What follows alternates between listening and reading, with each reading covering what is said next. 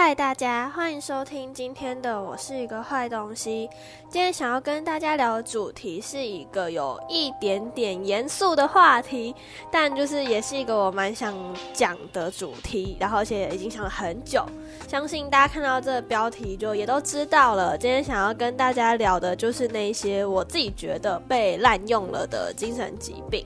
那我要先说。对我每一集节目开始之前都要先打预防针，就是现在的社会压力这么大的情况下，我觉得真的有越来越多心理疾病就是成为所谓的文明病，像是轻郁症或是社交恐慌等等的。但是在这么多人患病的状况下，其实有很多人口中的我生病了。真的都只是所谓的无病呻吟，然后在这个这么多的疾病里面，我自己又觉得是强迫症的滥用现象是最严重的。突然想讲这个主题，其实是因为我自己也是一个一直以来都不小心在滥用强迫症这个疾病的人，像是我没有办法接受东西不对齐、不水平、不按照高低排列、不按照颜色分类，或是打字的时候我没有办法接受有的人会不分全形跟半形。或者是手上的就是工作没有按照规划的进行，就会觉得天崩地裂，然后事情会失败。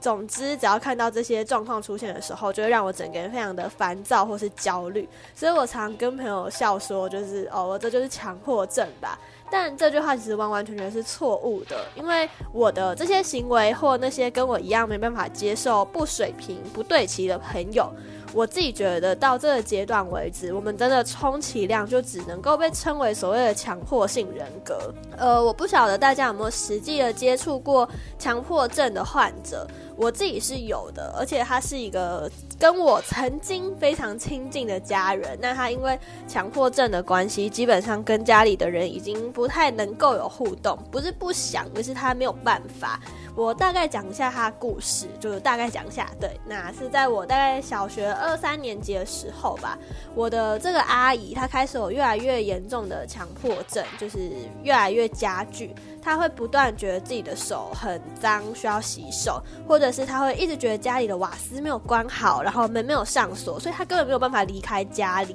然后他甚至会觉得自己会动手伤害别人，然后诸如此类的想法，就是慢慢的侵蚀他的大脑。直到他的生活到现在已经是完全失能的状况了。嗯，发病到现在他应该有十几年了吧？他不出家门，而且不跟社会互动，他就是只是出自己的房间哦，就还在家里，他只是出自己的房间，他都会用保鲜膜吧。自己的全身就是包紧紧，然后不敢跟房间以外的空间接触。我都是笑说他的房间应该是无菌室，然后他甚至就是只是想要小便而已，他都要先花上大概快要一个小时的时间，把厕所非常完整的刷洗一遍之后，才有办法小心翼翼的在里面快速上个厕所。总而言之，他就是生活完全没办法自理，根本没办法正常的生活了，然后完全是靠着家中其他人照顾起居，然后由家家人在外面购买食物，然后孩子放在房间外面的指定位置，不能跟我的那个阿姨碰触到。听起来有点像是很很严重的洁癖，但我其实觉得很严重的洁癖到后面也是强迫症的一种。总而言之，就是一个变换自己辛苦，然后身边的人也辛苦的一个疾病。强迫症它其实是有分强迫性的思考或强迫性的行为，前者会让患者心中有自己不想要的，或者是不断重复的想法跟冲动。例如，有一些人走路走到一半的时候，他们会开始纠结自己的走路方式到底对不对。手摆动的幅度到底是不是正确的？甚至会因为觉得可能我手摆的幅度没有四十五度，所以就没有办法正常走路了。或是有的人他们会不断的觉得自己会伤害身边的家人，然后嗯，比较多人知道，可能就会是觉得自己的手很脏，然后细菌很多，觉得自己就是需要一直洗手。后者的强迫性行为，我觉得也非常好理解，就是那些强迫思考而产生的行为，像是不停思考走路方式的人，他们未来就会因为走路没有办法，嗯，顺畅，然后没有办法达到他们心中的标准，而需要不停的丈量自己的挥动幅度，或者是有的人会重复计算某样东西的数量。就是可能会不断的数家里有几双袜子之类的。然后有一些人比较严重，甚至就是会把伤害人的这种思考或者是行呃或者是冲动付诸行动。呃，我自己觉得强迫症、忧郁症其实蛮像的，都不是一个哦，你换个角度想啦就可以改善的疾病，也都真的是我生活中很常被滥用的疾病。身边有非常非常多的人，就是我身边的朋友，就跟我前面提到的状况一样，我们其实只是。比较不能够接受视觉画面中出现不水平的状状况，但却总是因此说自己有强迫症。但实际上，有多少人真的去了解过这个疾病，或是跟病患接触过？忧郁症也是一样，就是呃，人患病的比例上升，但有越来越多人总是将暂时性或者两三天的低潮归类在忧郁症，口口声声说自己生病了。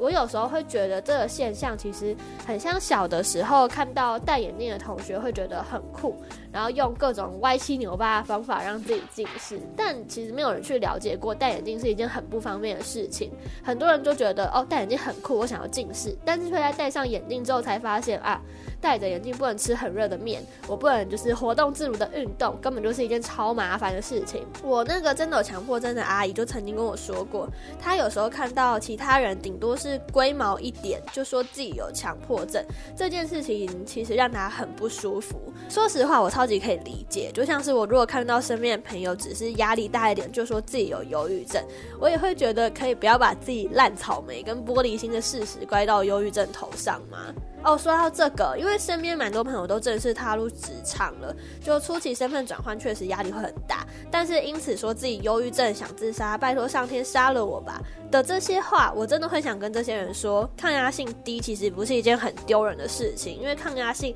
本来每个人可以承受的幅度都不一样。如果你真的就是烂草莓，那就大方承认啊，一点也不丢脸，我们就只是可以承受的重量不一样而已，就不要随便说自己有忧郁症，或随便说就是拜托。上天把我杀掉，真的会让人觉得很爱找借口。忧郁症的患者不会把自己工作成效不好这件事情怪到疾病的头上，也不会拿这个疾病当做免死金牌。至少我不会，我身边的许多忧郁跟躁郁症的患者就也不会。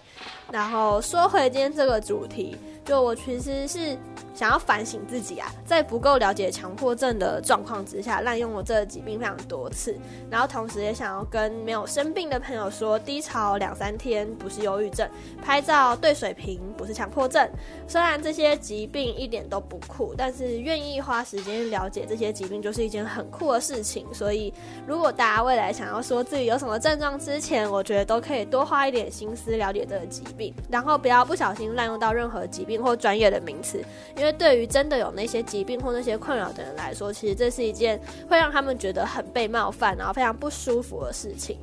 对哦，好啦，这集就可能稍微没有那么有趣，有一点说教吗？我也不知道，但总之可以把这些话讲出来，我觉得心里比较舒服一点。因为我真的觉得，当时我的那个阿姨跟我提起这件事情的时候，我是真的觉得很愧疚，就觉得自己明明也是有就是生病的人，却不小心就是在无意当中就是冒犯了其他拥有不同疾病的人，所以我觉得。大家就是讲话之前都可以多小心，然后在使用到任何比较专业一点的名词之前，真的都要去了解那些名词背后所代表的意义或是意涵。对，大概就是这样。然后我们就下集再见吧，拜拜。